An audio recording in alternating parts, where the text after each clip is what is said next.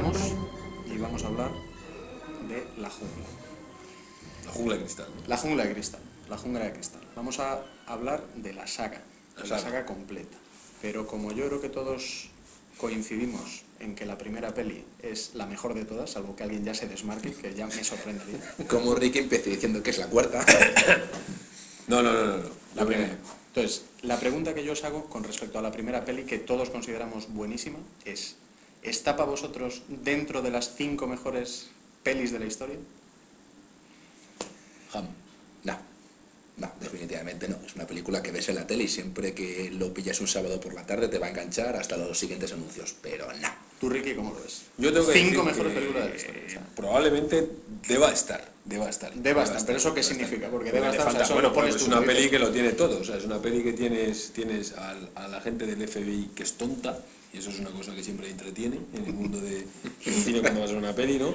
Tienes al poli chulo y luego al policía que es el negro, que es el tonto del departamento, pero que luego resulta que es el más listo, ¿no? Y, tal. y, y yo solo he hecho falta en esa peli un poquitín más de, de, de- de sexo, o no, no Bueno, sexo era- explícito. era- eso era un tema no que es íbamos- explícito, pero sí que si lo hubieran incluido ahí alguna top model y tal ahí en lugar de la mujer del Bruce Willis, macho, que eso es como eso es Es infumable. un, tema que, lo ve es nadie. un tema que tenemos que tratar porque es tremendo, o sea, esa ausencia de, de- Ausencia de ahí, sexo en la- esa mujer en que nos ponen ahí del Bruce Willis que no nos lleva a ningún sitio. O sea, Bueno, espérate que te estás adelantando porque luego va a venir una pregunta al respecto. Perdona, no Yo mi opinión, mi opinión es que por supuesto tiene que estar dentro de las cinco mejores pelis de la historia, junto con otras que bueno, ya iremos, ya iremos. Perdona, eh, en un futuro haremos otro post, otro podcast de cuántas películas consideráis que tienen que estar dentro de las cinco mejores Sí, de la sí, historia sí, y a ver cuántas os salen. Yo voy Eso por, va a ser complicado. Yo voy, a ser por 30. 20, yo voy por 20. eh,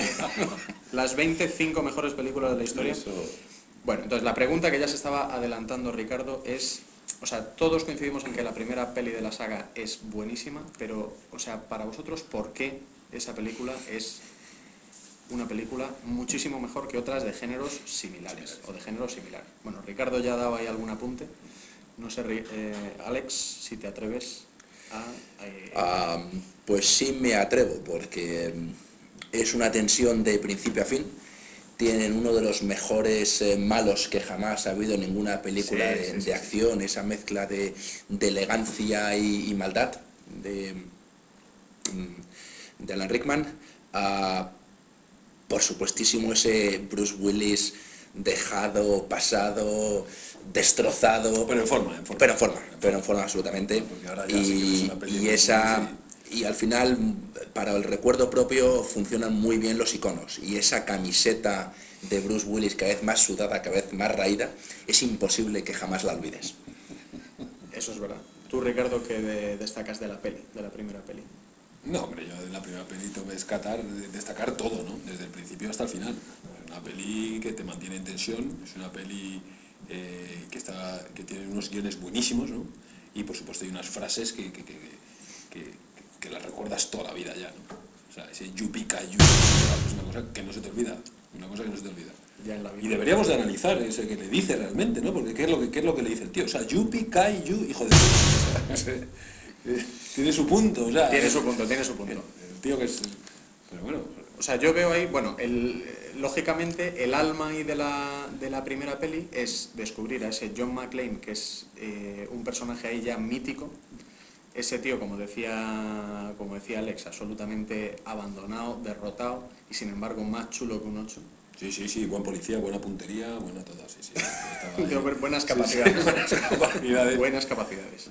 Y luego ese malo, que es uno, un malo, o sea, el típico malo que no es un malo estúpido, que tiene un plan, un plan trazado, que, que va ejecutando ahí paso a paso y que el tío está como por encima de, por encima de, de Bruce Willis, pues, eh, pues bueno, prácticamente en toda la peli, persiguiéndole en todo momento, una tensión espectacular en cada momento. Y yo creo que hay un elemento de la primera peli que lo mismo luego se va perdiendo en las otras, que es que siempre Bruce Willis está como muy vulnerable ahí, ¿no? O sea, el sí, está, sí. bueno, de hecho, Desprotegido, desprotegido. eh, pues el nombre que recibe la peli pues está un poco como vinculado con, oye, el tío va descalzo, en inferioridad de, de- de- de condiciones, sin armas, y el tío va poco a poco ganándole la partida a- al, conjunto este de terroristas. O sea, yo creo que eso es un- Seguramente lo recordáis mejor. Efectivamente es aquí en la que él está descalzo en una escena que se caen un montón de cristales. Y Bueno, claro, es que eso yo creo que el es- dolor que tienes cuando él va pisando esos cristales te lo transmite. ¿eh? Exacto. Bueno, es que de hecho el, el- el tonto que le haya puesto el nombre a la peli, o sea, porque eso es otra cosa a comentar, ¿no? Es decir, oye, ¿quién se ha inventado el nombre de la jungla de cristal cuando el nombre en inglés no tiene nada que ver? Y, y sin embargo, pues bueno, los tíos de- pues les llamaría la atención, ¿no? Supongo, la, la escena de los cristales, para terminar llamando la jungla de cristal y arruinar para siempre el resto de la saga, que realmente no tenía nada que Nada ver que con... ver. con- El edificio quizá tuvo algo que ver ahí en ese traductor español que llevaba Bueno, ahí, sí, señor, sí, edificio sí, de señor. cristales y tal, y dijo, coño, pues la jungla de cristal y tal. Bueno, la primera peli yo creo que tenemos todos claro. que- No, pero a mí me gustaría hablar del FBI, porque es que del FBI Ah, bueno, no hemos bueno, hablado, vamos a hablar cojones, del porque el FBI, o sea, el FBI, ¿por qué siempre en, en- en- en las películas de Hollywood los del FBI son tontos? O sea, es una pregunta que yo siempre me hago, ¿no? Pues se supone que es el cuerpo de élite de, de allí, interior federal de Estados Unidos y tal, y joder, al final, macho, los del FBI los tratan siempre de tontos, ¿no? Y siempre ese policía de Nueva York aquí, cutre y tal, ¿no? Como por ejemplo el gordo, ¿no? Que está abajo, que ese hombre se ve claramente que no, no puede llegar a, a- a ser un buen policía nunca, ¿no? Pero aún así, tío, es, el, es mucho más listo que el FBI, ¿no? Y eso es un- Sí, el FBI, bueno, lo que pasa es que habrá que ver qué opinión tiene esta gente de ese, de ese cuerpo de seguridad del Estado. O sea, que yo no sé en, en España quién podría ser el equivalente. La Guardia Civil más o menos todavía les tenemos ahí un poco de... Tenemos más pero bueno, respeto, sí. yo creo que... Sí, pero se les ha, Sí, sí, se les ha tomado por tontos sí, en sí, muchas sí, pelis sí, también. sí. O sea que podrían estar ahí, podrían Sí, ser sí, sí, de- sí, sí, sí, no, ese es un punto, ese es un punto. Pero bueno, en cualquier caso te facilita mucho más el contraste, quiero decir, porque si pones al FBI como súper preparados que llegan, dominan la situación, etcétera, pues no te hace falta Bruce Willis realmente. Bueno, es que realmente el ridículo que hace el FBI en esa peli es, eh, es total porque son realmente los tíos que permiten que los tíos abran la cámara y consigan robar. gracias a sus procedimientos, ¿no? A sus procedimientos, los tienen perfectamente claros y, y bueno, pues eso, cuando eres tonto y predecible, pues realmente eh, la cagas. O sea que eso, ¿tú quieres hablar más del FBI o...? No, no, yo quería no, dejarlo constancia. Deja- dejar constancia este de- que quede constancia de que los del FBI son tontos, coño. Bueno, vamos a ver. La primera peli, eh, bueno, pues es espectacular. Y además yo creo, o sea, otra cosa que yo quería comentar es que de alguna manera también crea un poco un género, ¿no? Género. Que es tío encerrado en no sé dónde, con terroristas dentro, que los vas matando uno a uno. Y de esas hay unas pocas de pelis que salieron después de, de La Jungla de Cristal, que siguen exactamente el mismo patrón. Y de hecho yo creo que Steven Seagal ha hecho unas pocas de esas. Encerrado en Otro, un- otro gran actor del que tenemos que hablar cualquier día Por supuesto, detenidamente. o sea, Seleccionaremos una peli de Steven Seagal, por supuesto, Steven para, Seagal, para comentar. ese arma, ese arma que tiene eh, arte marcial es, es indescriptible. ¿no? Exactamente, ese arte marcial que, No pega que solo- a nadie. que solo practica él. y ese arte marcial es digna de. O sea, a mí me gustaría aprender ese, Nah, sobre, arte marcial. ¿no? sobre todo son un gusto por ver su capacidad interpretativa, la, la- los matices que puede poner en cada gesto distinto, es, es Sí, sí, sí, espectacular. te ojos, llena, te, sí, te transmite no piedad, ves, furia, eh, compresión, cualquier matiz de- del comportamiento humano, vamos. O sea, yo Steven Seagal es un tío muy grande, como la selección de pelis para el podcast está vinculada a pelis que están saliendo en el cine, lo mismo vamos a tener que esperar un poco a que salga Steven Seagal otra peli. Oye, perdona un segundo. Stallone acaba de hacer otra peli, así Bueno, que si sí, Stallone la ha hecho... No, ojo, y, y Arnold también, que de Arnold algún día hablaremos de Arnold, pero Arnold está haciendo un peliculón ahora, ¿eh? Bueno, es que ahora que lo mencionáis, ya O me extraña, macho, que Steven Seagal no haya estado en la de los mercenarios 1 y 2. que, Bueno, seguro que se lo han ofrecido, pero este estaría practicando alguna arte marcial. mucho de tal. ¿No sale en el 1 Steven Seagal? Pues mira, ya me haces dudar. Es que ahora ya no sé si sale. Sí, No creo lo que sé, no. no lo sé. Tenemos que revisarlo, tenemos que revisarlo porque, bueno, Bueno, antes de que nos liemos. A ver, la primera peli, eh, buenísima para todos, o sea, puede estar dentro de las cinco mejores pelis de la historia, incluso. Donde pondríamos seguramente La caza del octubre rojo, que también es de John McTiernan, que es el que Sí, yo de hecho para el este me he repasado las cinco mejores pelis, o sea, me he repasado las pelis de John McTiernan y la verdad es que este tío enganchó ahí una, Sí. una, una tanda de pelis espectaculares, ¿no? Porque antes de La Jungla de Cristal creo que había hecho Depredador, Sí. otro, otro peliculón. Eh, efectivamente. Eh, la jungla de cristal, el, eh, la caza del octubre rojo, yo creo que este tío luego... Y luego una visto muy todas, ¿eh? divertida del, último gran héroe o algo parecido. El de- último granero, sí. Último de granero. Schwarzenegger. de Schwarzenegger. Ah, sí, sí, pero joder, esa sí que costó verla, eh, esa costó. La del niño es esa, la del niño en cine y tal. Ah, pues yo le tengo mucha simpatía. Ah, sí, sí, sí, sí, no, graciosa es, pero sí, sí. Bueno, entonces, Entonces, lo, que, lo yo os quería preguntar es, bueno, la primera peli clave. Ahora, el resto de la saga, ¿qué opináis de ella? Y ahí habla ya, la segunda, recordemos, la del La aeropuerto. segunda es el aeropuerto, La- quizás sea la más floja. Bajo mi opinión, la más flojilla. Bueno, pues segunda. tú realmente... Frente o sea, a la bazofia de la cuarta no puede y sin estar embargo, No, la cuarta, sí, tenías razón, la cuarta. Yo es que a mí Bueno, me- bueno, pues yo soy defensor de la cuarta, o sea, con sus pegas, pero yo mm, voy a... Yo creo que la tercera, la tercera está muy bien. Creo que solo, de la cuarta, yo creo que solo aquella de Sandra Bullock que se llamaba La Red o algo parecido puede ser peor que la Peor cuarta. que- no, no os Muy menos fantasma las cosas que van contando. A mí me parece... Bueno, Sí, pues sí. Porque fíjate, yo lo que le aprecio de, las, de la segunda y la tercera es que son capaces de mantener, manteniendo la idea, dar un giro suficiente a- al escenario, que normalmente en cada una eso es fundamental, que decir, el aeropuerto en la siguiente, o sea, es un actor más, el aeropuerto, el edificio y, y la ciudad de Nueva York. La ciudad de Nueva Pero York. esa ciudad de Nueva York con ese malo, ¿no? Ese malo. Y esa es la segunda parte que, que consiguieron mantener muy bien, Sí, sí. que seguía habiendo un, un- un malo muy potente, muy Malo, creíble. potente, luego es, es una ese, peli graciosa. ese Jeremy Irons que- de media tercera y es lo que el cuarto no le veo en ningún sitio. Dicen, me- Bueno, el malo de la tercera, o sea, aquí yo, bueno, luego vamos a repasar y os preguntaré los factores que determinan que una peli sea de la jungla. O sea, ¿qué, qué hace que una película sea de la jungla y cuando falta eh, notas que se ha perdido algo? Y yo creo que en efecto en la cuarta se pierde parte del espíritu de la, de la saga. En el sentido de que realmente mm, Bruce Willis pues, parece un superhéroe desde el principio hasta el final. Es decir, en ningún momento tienes la sensación de que le pueda pasar absolutamente nada. Ahora bien, es cierto que las, eh, las escenas de acción son, son la pera, ¿no? O Bueno, sea, eso ya entra el ordenador. en- en- bueno, pero oye, pues eso tiene todo su mérito. Bueno, Quizá en te las que- anteriores no habría ordenador, ¿no? Bueno, no había ordenador, pero yo te diría que en la cuarta algunas de las escenas que más llaman la atención son, escenas ordenador. muy de especialistas y, y realmente escenas bastante chulas.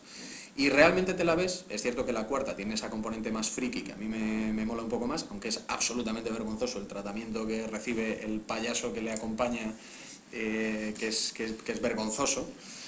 Pero, eh, pero bueno, yo debo reconocer que las escenas de acción de esa peli me molan y que yo la he visto varias veces y la seguiré viendo. La seguiré, viendo, no lo, puedo, no, no lo voy a poder evitar. Eh, entre la segunda y la tercera, eh, yo os confesaré que la segunda es que ni me acuerdo de la peli. Sea, no me acuerdo de esa película. Hay un aeropuerto, me acuerdo de tres machadas de este tío tratando de... Sí, bueno, eh, la trampa pero- que les que les montan ahí a la gente de la policía y del FBI, que, es, que caen en ella, ¿no? Otra vez, ¿no? Como Y el aeropuerto, además, yo recuerdo, podía ser que fuera muy nevado y había una gran tormenta o algo Nevado, así, tormenta, frío tal. todo demás. Se cargan a toda la policía del aeropuerto porque les meten en una trampa cuando les mandan ahí por los pasillos y tal, que Sí. John McClane lo advierte, no vayáis, no vayáis y tal, y al final... Parece recordar que un momento en que él se tuvo que quedar en camiseta, si no recuerdo mal. Sí, sí, sí, sí. Bueno, eso es una constante, Sí, esa es una constante sí, que luego repasaremos en... al final es muy grande, ¿no? Como con una cerilla eres capaz de incendiar un 747, ¿no? Es- Porque es es maravilloso tirar una cerilla en la nieve. Es cierto, sí. y ya una vez ahí. Por eso es, probablemente sea la segunda mejor película de la historia de Hollywood, pero, pero bueno, En efecto, ese tío se carga el avión con una, cerilla, O sea, eh, después de la nieve. solo, sí. o sea, él solo consigue ya realmente hacerle frente a un 747, subirse, eh, Sí, romper el depósito. Salta del 747, tira Eso, la cerilla y, y explota dicen. Exactamente, es verdad.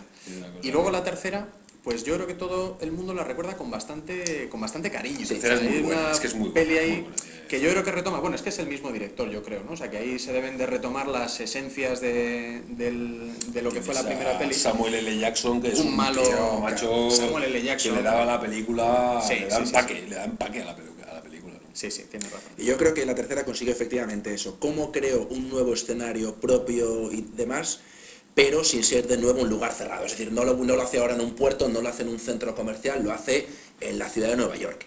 Y realmente es, es divertido todo el conjunto de pistas y acertijos que tienen que ir resolviendo, etcétera, que son como, como muy sen- sencillotes, un poco obvios, pero son francamente divertidos. Y es espectacular. Eh, quizá a vosotros os gustan más las escenas de, de acción que a mí, pero es espectacular ese metro de ese metro de Nueva York, Sí, ese vagón que sí, se va desplazando por el andén, etcétera.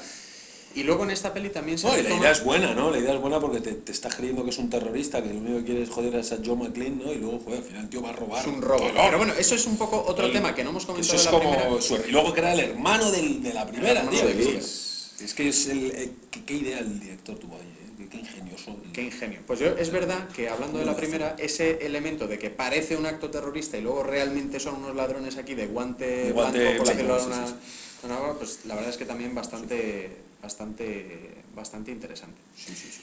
Bueno, vamos a ver. Eh, las pelis de la jungla, que ya van a estrenar la quinta, es decir, que aquí dentro de poco va a haber más pelis que en la saga de James Bond. Casi, casi Bueno, como la guerra de las galaxias. Habría que sustituir a Bruce Willis en algún momento, ¿no? Sí, Porque sí, este sí. hombre ya va perdiendo un poco de... ¿Pero la va a hacer esta última? ¿Sale Bruce Willis? Sí, también? sí, sale Bruce Willis perfectamente calvo, que es ya la única manera que tiene de... Bueno, mientras Schwarzenegger siga haciendo Terminator, él puede Sí, seguir sí, haciendo John sí, McClane. eso es verdad. Entonces, eh, pues precisamente como las pelis de James Bond, que todas tienen ahí un nexo común, tú sabes, aparte de la música, evidentemente, esa escena del principio mirando a través del cañón de una pistola, como disparan Sí, a James sí, Bond, sí. eh, el, el Q este dándole los gadgets a James Bond, o sea, hay una serie de elementos en las pelis que lo- las hacen inconfundibles que son de una determinada saga. Y yo creo que La Jungla de Cristal tiene varias cosillas que son claramente la hacen de La Jungla de Cristal. Aparte de John McClane, igual que James Bond, protagonista indiscutible de, todas. Entonces, vamos a repasar algunas de las cosas que tienen todas estas pelis. Yo, si queréis, empiezo y os digo eh, alguna, de, alguna de ellas. Eh, ¿Qué te viene a la cabeza, no? ¿Qué me viene a la cabeza? a ver, espérate que mire el iPhone eh, que tenía.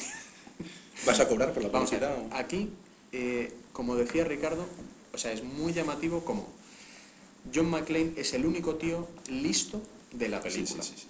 Y el malo. Y pone criterio. Eso y el malo que es. O sea, siempre hay un policía absolutamente incompetente Sí, sí, sí. que está eh, poniendo trabas a... el Incluso ayudando a los malos, al o sea, incluso ayudando a los malos. O sea, eso es una constante en todas y cada una de las pelis. pelis. Luego yo creo que el comentario que ha hecho Alejandro antes, que es realmente para analizar, es la evolución de la camiseta de, Bru- de Bruce Willis, que realmente eso es una cosa eh, súper llamativa. Yo he parado muchas veces las Pero es que yo creo que eso es una característica de la peli. O Es sea, una que si no característica. le pegan dos, o sea, la, la- el Bruce Willis mm, tampoco tiene gracia estas pelis. O sea, estas pelis, Luego es la en manía- todas, si tú le ves, acaba hecho un asco el tío, ¿no? O sea, el tío le tienen que explotar varias bombas cerca, le tiene que pegar, por supuesto. El, el- el- el seguridad del malo siempre le pega un par de hostias a Bruce Willis.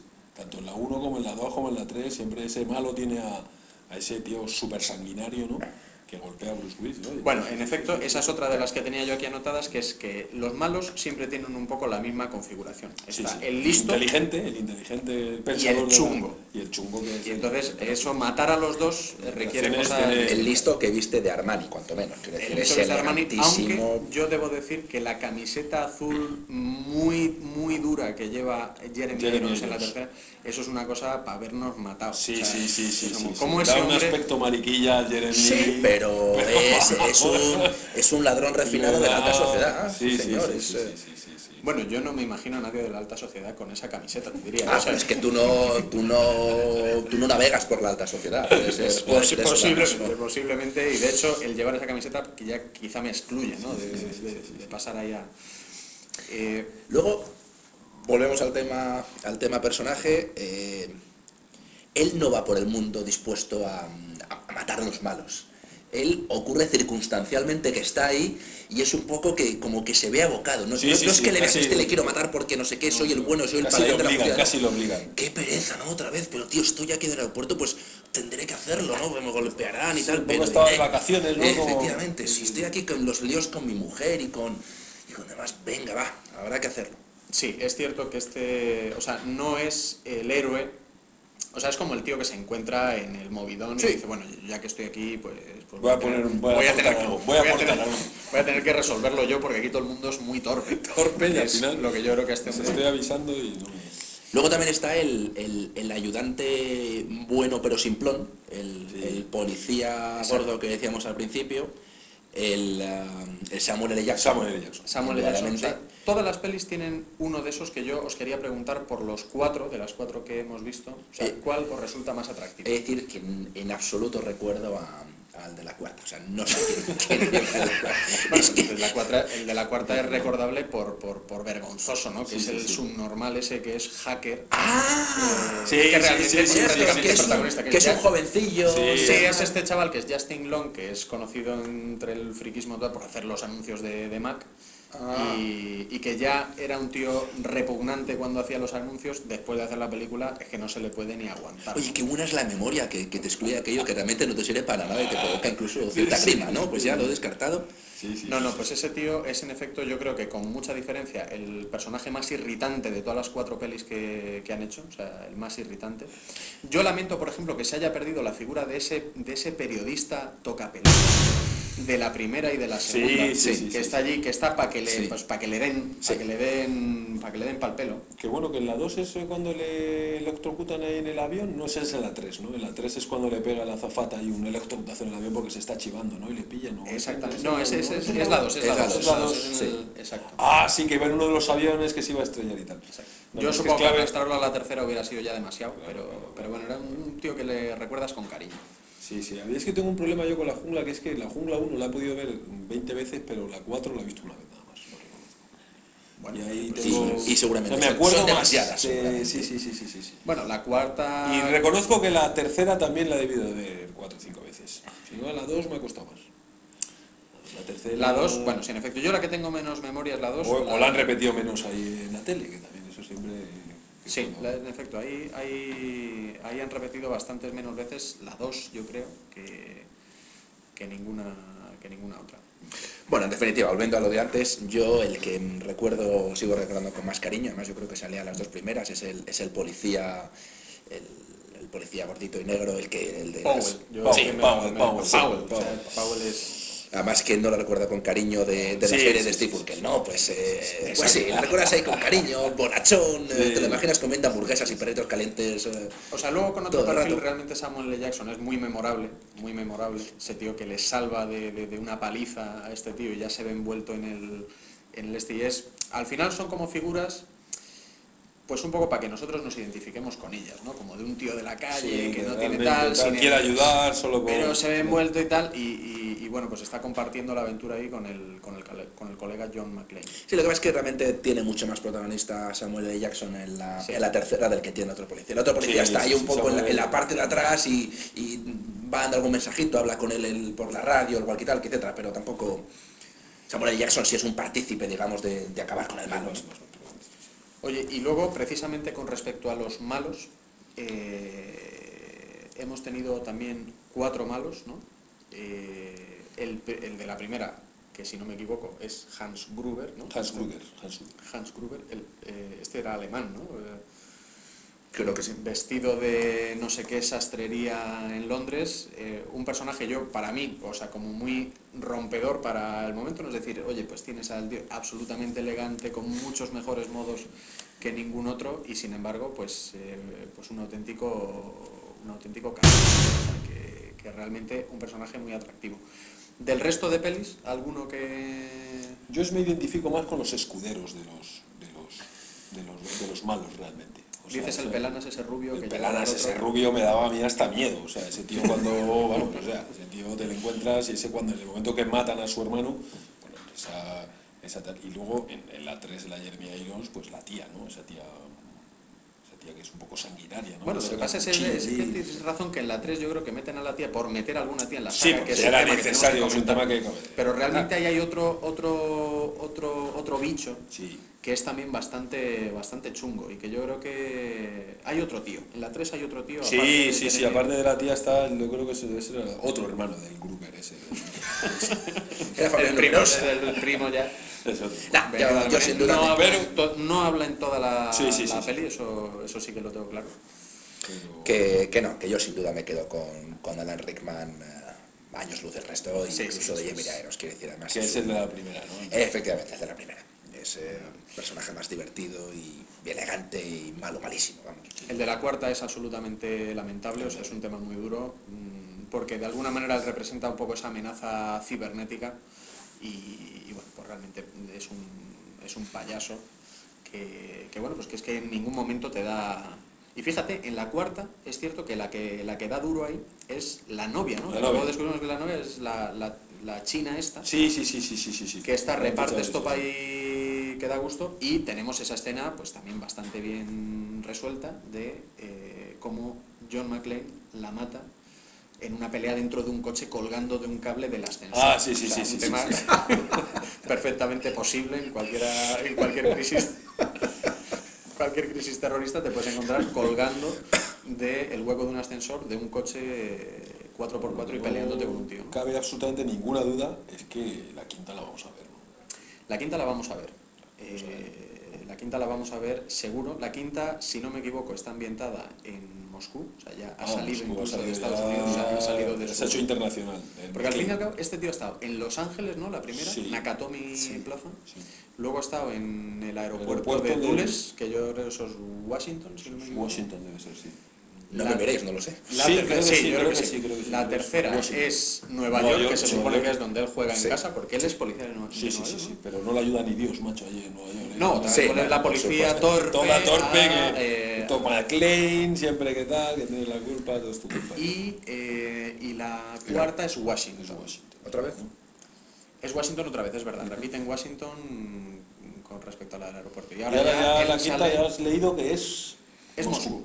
Yo supongo que siguiendo el hilo de las pelis de... Está de vacaciones, John McClane, entiendo.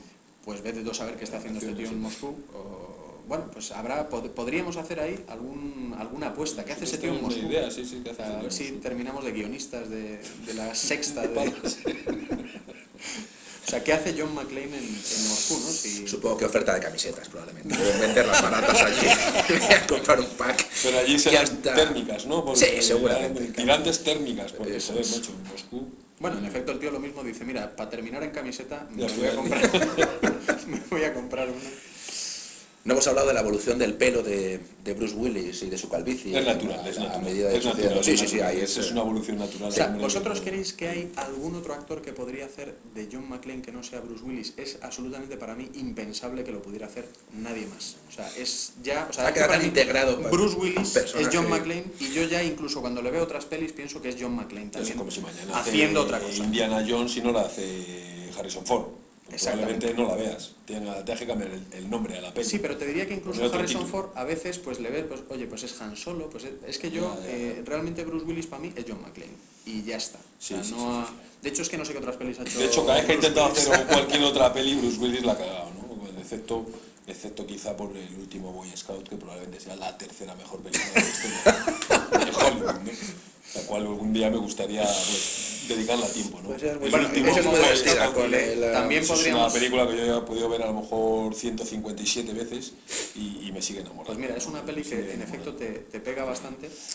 O- La próxima vez que vuelva a estrenar una peli su director, eh, hacemos, hacemos el es- podcast. hacemos un poco. Este pobre que ha hecho el sexto sentido, que ha hecho Pulp Fiction, que ha hecho. Bueno, tiene razón, si en el Sí, sexto sí, sentido no sientes sexto que es- sentido- Ah, Pulp Fiction, tío, no, no, no. Me nada, costó pues, eh, entenderla, me costó retiro lo que he dicho, o sea... que ha hecho Los Mercenarios.